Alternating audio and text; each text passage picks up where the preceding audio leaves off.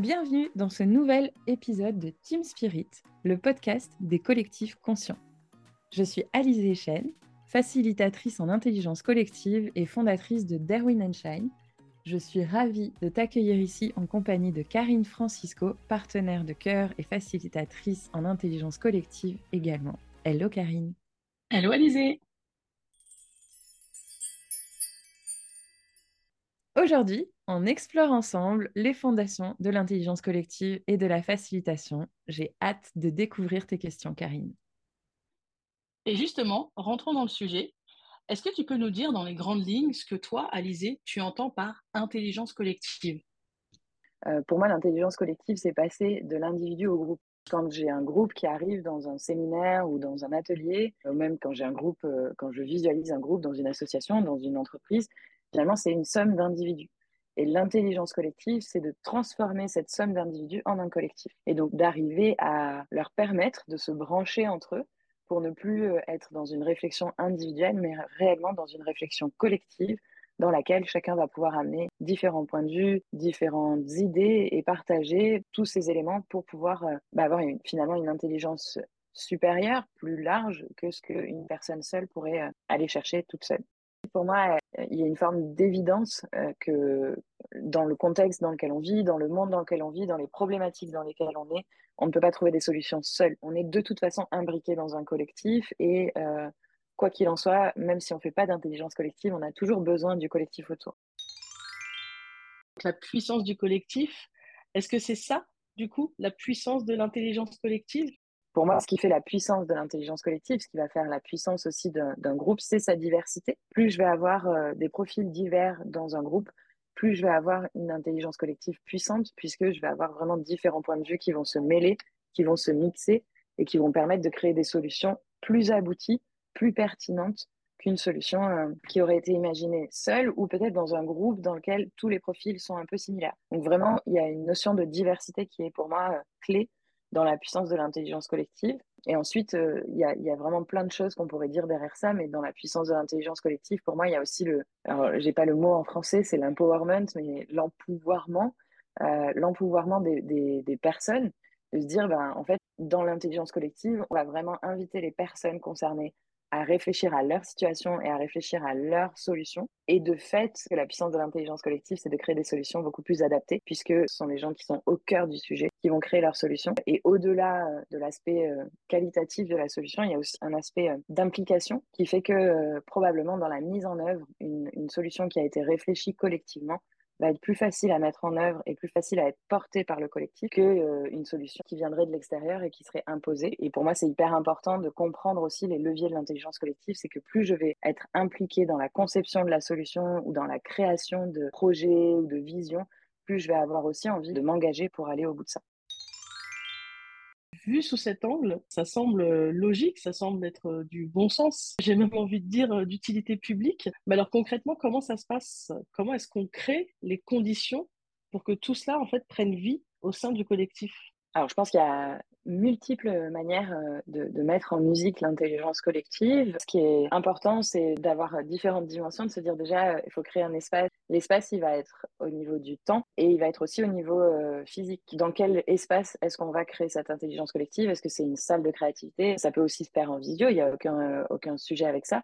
Mais c'est vraiment, voilà, comment est-ce que je vais définir les bons espaces, poser un cadre aussi dans mon intervention. Ça, c'est très important de poser le cadre et d'aller chercher aussi le consentement du groupe par rapport aux objectifs, par rapport au cadre. Et c'est tous ces éléments qui vont permettre de créer les conditions pour que, pour que ça prenne vie. Et ensuite, euh, cette notion de facilitation, donc le facilitateur qui va accompagner le groupe, qui peut être un facilitateur interne, donc membre des équipes, ou qui peut être un facilitateur externe. Donc les deux sont possibles et c'est important d'avoir une personne qui prend ce rôle de facilitation et qui va être le garant finalement de cet espace, de ce cadre, des conditions, des règles qu'on s'est fixées ensemble. C'est important qu'il y ait quelqu'un qui soit garant de ce cadre-là et qui permette au groupe de se raccrocher au cadre et aux, objectifs qu'ils se sont eux-mêmes euh, fixés. Et après, si je peux te donner peut-être euh, une vue euh, un petit peu de, comment se déroule finalement un temps euh, d'intelligence collective. Il y a un processus euh, qu'on pourra explorer aussi dans comment est-ce qu'on construit un, atelier, mais cette notion de divergence, émergence, convergence. Donc c'est euh, un schéma qui est assez intéressant à, explorer quand on construit des ateliers, Dans la phase de divergence, je vais aller chercher la créativité, des idées, à générer vraiment un maximum de choses sans filtre autour de ce sujet et de la question qui est posée dans l'atelier. Dans la phase d'émergence, on va aller épaissir finalement les différentes idées qu'on a et aller un cran plus loin pour voir euh, est-ce qu'on on arrive à mettre l'idée en œuvre, comment est-ce qu'on peut, euh, vraiment le mot que j'ai, c'est épaissir l'idée, c'est donner un peu de corps à l'idée. Et ensuite, dans la phase de convergence, ben, étant donné qu'on a ce pot d'idées qui ont été euh, enrichies, épaissies, on va pouvoir ensemble sélectionner quelles sont les idées qu'on a envie de mettre en œuvre. Donc on a vraiment cette notion de un triangle qui s'ouvre, euh, voilà, on, diverge, on prend euh, plein, plein, plein d'idées, on, est très large sur la question. Ensuite, on creuse et on arrive à enrichir les idées euh, qui ont émergé à la première étape. Et puis, dans l'atterrissage, on converge, on sélectionne, on priorise pour ne pas se retrouver avec 50 idées à mettre en œuvre, mais garder celles qui nous paraissent collectivement les plus impactantes et les plus pertinentes. Du coup, dans ce que tu nous expliques, effectivement, on voit comment se dessine justement et comment se, crée ce, processus d'intelligence collective. Et par rapport au rôle euh, du coup du facilitateur, qu'est-ce qui le différencie selon toi euh, du coup d'un coach ou d'un mentor ou d'un formateur? Peut-être aller un petit peu plus loin sur, euh, cette idée, sur la posture du facilitateur dans ce processus. Bien sûr, avec plaisir. Donc pour moi, le, facilitateur, euh, il y a vraiment cette notion de faciliter la vie du groupe. Euh, mon rôle quand je suis facilitatrice, c'est de faire en sorte que ce temps collectif soit facile pour eux. Facile au niveau de la logistique, facile au niveau des consignes, facile au niveau de ce qu'ils ont à faire. Enfin, voilà, que tout vraiment soit fluide, facile et que finalement les, les personnes n'aient qu'à se laisser porter dans le process que je leur propose. Euh, donc pour moi, il y a vraiment cette notion-là dans la facilitation. Il y a des fois où je fais des choses qui sont peut-être pas directement, euh, j'allais dire, mon, métier, ou en tout cas la partie noble du métier de facilitation. Et en même temps, en fait, ça fait partie de l'expérience pour moi d'être vraiment en soutien et à l'écoute du groupe que j'accompagne pour rendre leur vie de groupe facile dans le temps qu'on partage ensemble. Pour faire la différence avec euh, les autres types de postures qu'on peut avoir, pour moi, le facilitateur, par exemple, si on veut le comparer avec un consultant, un facilitateur et un consultant vont avoir deux rôles complètement différents. Euh, en tant que facilitateur, on n'a pas nécessairement l'expertise du métier des personnes qu'on va accompagner. Euh, moi, ça m'est arrivé d'animer des ateliers sur des sujets que je ne connais pas, dans des secteurs que je ne connais pas. Et en fait, euh, c'est pas du tout grave parce que je n'ai pas de solution à leur proposer. Moi, je propose un process. Je vais soutenir en proposant voilà, ce process, cet accompagnement, les différentes étapes, mais je ne vais pas amener de solution. La solution, c'est le groupe qui va le créer. Là où un consultant, on attend qu'il ait une expertise et qu'il nous propose des solutions. Donc un consultant va avoir euh, voilà, une phase d'observation de l'organisation ou du périmètre dans lequel on lui demande d'intervenir. Et ensuite, il va faire une analyse et il va euh, poser des conclusions et des, recommandations ou des axes de mise en œuvre. C'est euh, pas du tout la manière dont un facilitateur intervient. Le facilitateur va vraiment être là pour proposer un process qui permette au groupe de trouver ses propres solutions. Ensuite, par rapport au coaching, je dirais qu'il euh, peut y avoir, dans tous les cas, avec ces métiers-là, il y a toujours des frontières un peu, un peu fines, on va dire. Finalement, même si on fait du coaching collectif, on travaille de l'individu dans le coaching. Il y a vraiment une notion de, euh, euh, même dans un, par exemple, un format de co-développement, on pourrait assimiler à du coaching collectif. En fait, ce qui est intéressant, c'est que dans un format de co-développement, chaque personne va arriver en étant à un point A et chacune va ressortir en étant à un point B, mais qui n'est pas le même pour chaque personne.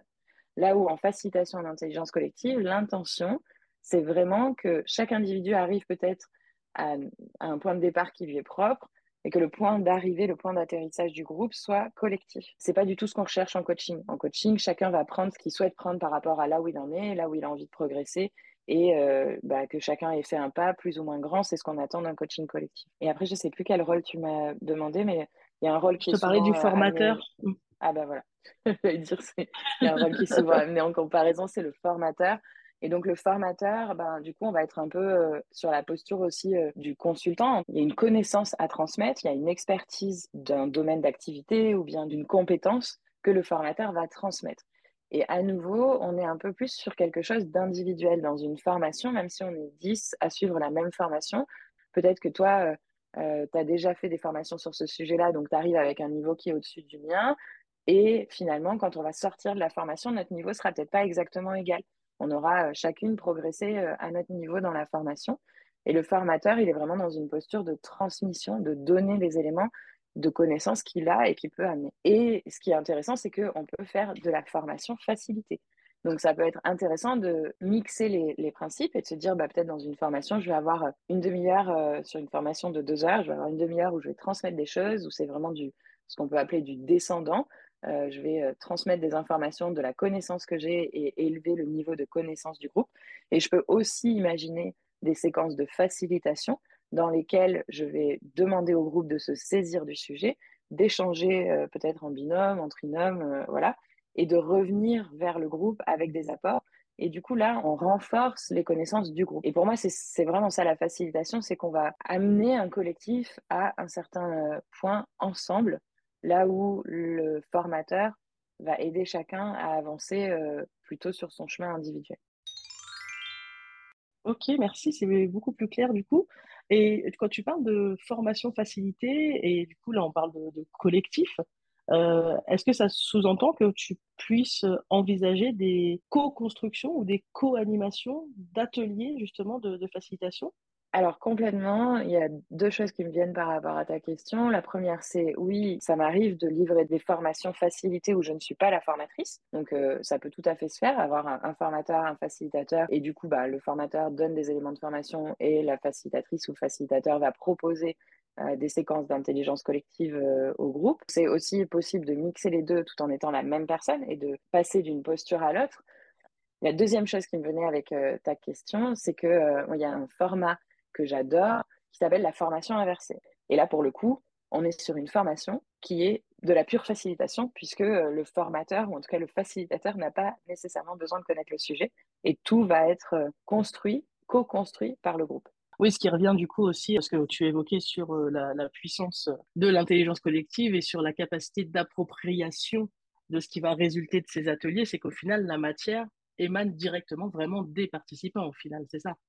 Alors là, c'est clair. Et du coup, ça change tout, en fait. Euh, c'est plus le formateur qui parle comme un livre, c'est les expériences des participants qui deviennent le livre, finalement, qui deviennent la référence, qui deviennent le guide qu'ils ont co-construit pour eux. Du coup, forcément, on casse un peu euh, l'excuse qui pourrait venir, euh, qui est, voilà, c'est un formateur, il parle comme un livre. Dans la réalité, ça n'existe pas. Du coup, quels seraient selon toi les plus grands challenges du facilitateur pour euh, arriver à un atelier euh, réussi pour les participants? Je dirais euh, peut-être dans le voilà, je vais donner des éléments dans le désordre. Je dirais, je pense qu'il y a la neutralité qui peut être un, un, challenge, surtout quand on intervient dans des domaines qu'on connaît, parce que finalement, c'est presque plus facile en facilitation d'intervenir dans un domaine qu'on ne connaît pas. Au moins, on n'a pas d'avis sur le sujet. Donc ça, pour moi, c'est un vrai challenge, c'est la partie neutralité. Ensuite, euh, dans les challenges, euh, je pense qu'il y a à travailler sa souplesse et sa flexibilité par rapport. Euh, enfin, moi, ça m'arrive presque à chaque fois d'arriver avec un déroulé et de ne pas livrer exactement le déroulé que j'avais prévu. Et en fait, c'est logique, c'est OK. Enfin, on est en train de travailler avec des humains, donc tout ça est organique. et ce qu'on avait anticipé et prévu avant l'atelier, ben, en fait, quand on se retrouve dans l'atelier, parfois, c'est à ajuster. Et en fonction des caractères de chacun, ça peut être un défi de, faire preuve de souplesse et de pas euh, euh, finalement rester accroché au plan qu'on avait avant de démarrer l'atelier et de s'autoriser à euh, peut-être garder un peu plus de temps sur une séquence, réduire une autre ou bien même la supprimer et ajuster au fur et à mesure de la vie du groupe. J'ai envie de te poser une question aussi en tant que facilitatrice junior. Est-ce qu'il y a des choses qui t'impressionnent ou qui te font peur dans la pratique de facilitation qui pourraient représenter justement des défis ou des challenges de facilitateur? La, notion de, neutralité, c'est quelque chose qui m'a effectivement euh, frappé euh, dès le départ. Et j'avais eu ce double discours, entre guillemets, sur les ateliers et les formations que j'avais pu faire, euh, qui était à la fois la neutralité et à la fois finalement le fait d'être multipartial, où en fait personne n'a tort, personne n'a raison, et chaque parole apportée est une parole juste. Et le rôle du facilitateur, c'est vraiment de donner sa place à chacun. Et ça, je me suis dit, effectivement, c'est un challenge en fait de, s'assurer que le temps de parole de chacun soit donné et respecté, à chaque n'est pas un euh, qui prenne l'ascendant sur un autre, parce qu'on sait que ben, au sein parfois d'un groupe, tu vas parfois avoir euh, uniquement des managers, mais parfois tu vas avoir justement un manager et son équipe, et faire en sorte que pendant ce temps de l'atelier, les propos, les échanges du collaborateur soient entendus avec la même importance que celui du manager. Et effectivement, le rôle du, du facilitateur là-dessus, le challenge, c'est vraiment veiller à ce que chacun ait sa place, chacun soit entendu, chacun se sente libre de, de, s'exprimer avec bah, le, cadre un petit peu que, que l'on pose hein, dès le départ sur, sur les règles de l'intelligence collective. Mais pour moi, ça a été un des, un des premiers challenges où je me suis dit, ça, il faut vraiment, vraiment y veiller. Ça me semblait être la base. Il y avait cette notion de neutralité et cette notion de faire en sorte que chacun soit entendu et, prenne sa place. Et moi, mon défi, il y avait cette notion d'être un peu le, le guide, la maîtresse d'école et puis vraiment d'être euh, soutenant et, accompagnant pour le groupe, à la fois bah, justement en étant un peu bah, maîtresse du temps, euh, de faire attention à son timing, de faire la, je dirais la, jauge entre euh, savoir garder son, déroulé et en même temps laisser la place à l'imprévu et en même temps savoir reprendre justement cette place de guide ou un peu de pilote pour se dire bon ben là on va écourter euh, telle séquence, on va laisser plus de temps à telle séquence. Donc euh, oui effectivement la souplesse et l'accompagnement euh, sont un grand challenge et un défi en tout cas moi dans, dans ma vision et dans ma dans ma posture de, de facilitatrice junior. Ce qu'il en ressort en fait de tout ça, c'est clairement en fait des relations humaines. Hein. le fait d'évoluer dans un collectif et on sait à quel point l'humain est une valeur importante pour nous. Mais toi, quelles sont les valeurs fondamentales qui te guident dans ta pratique de facilitation? Merci pour cette question, Karine. La première chose qui m'est venue, c'est l'amour. Je pense qu'il y a vraiment ça. tu parlais voilà, de ces humains. Pour moi, voilà, c'est de l'amour, en fait. Euh, la valeur supérieure à tout ça, en fait, c'est créer de l'amour entre les gens par la communication, par le fait qu'ils se connectent sur des temps différents, qu'ils arrivent à s'écouter, à collaborer. Pour moi, ça vient nourrir des valeurs d'humanité, d'humanisme et donc d'amour. Enfin, c'est très relié à ça. Et c'est certainement d'ailleurs euh, une sous-partie de l'amour, mais j'allais dire l'espoir. On vit dans une période dans laquelle on peut entendre euh, tout un tas de choses très négatives sur ce qui se passe euh, en termes de géopolitique, d'écologie, de, relations humaines finalement. Et moi, je crois que la pratique de la facilitation, elle me donne espoir en fait. Et elle me donne aussi un moyen de diffuser l'espoir, qu'on puisse fonctionner différemment, qu'on puisse finalement avancer ensemble plutôt que les uns contre les autres et euh, définir ensemble des solutions qui répondront euh, aux enjeux auxquels on a à répondre ensemble. Donc il y a plein d'autres valeurs euh, derrière, mais je pense que l'amour et l'espoir, c'est celles qui ressortent vraiment en priorité pour moi là-dessus. Eh bien, merci beaucoup, Alizé, pour cette bouffée euh, d'amour et d'espoir. Tu le sais, ça a été aussi quelque chose qui, moi, m'a énormément touchée et motivée à te rejoindre et à endosser, je dirais, ce, nouveau rôle de facilitatrice. L'espoir, effectivement, qu'un nouveau monde du travail et une nouvelle façon de travailler est possible. Merci pour ça. Merci de rendre tout ça possible. Dans le prochain épisode, nous explorons la première des cinq étapes clés d'un atelier d'intelligence collective, comprendre le besoin derrière l'atelier. Nous espérons que cet épisode t'a plu. Si tu veux soutenir le rayonnement de ce podcast et nous envoyer des paillettes, mets des petites étoiles et un commentaire sur ta plateforme préférée d'écoute. Nous te lisons avec attention. Et si tu veux développer ta pratique de facilitation, nous t'invitons à découvrir le bootcamp L'école buissonnière, 9 semaines pour professionnaliser et poétiser ta pratique de facilitation en intelligence collective. Toutes les infos sont sur le site d'Erwin Shine. Le lien est dans le descriptif de cet épisode. Prends soin de toi et à très vite.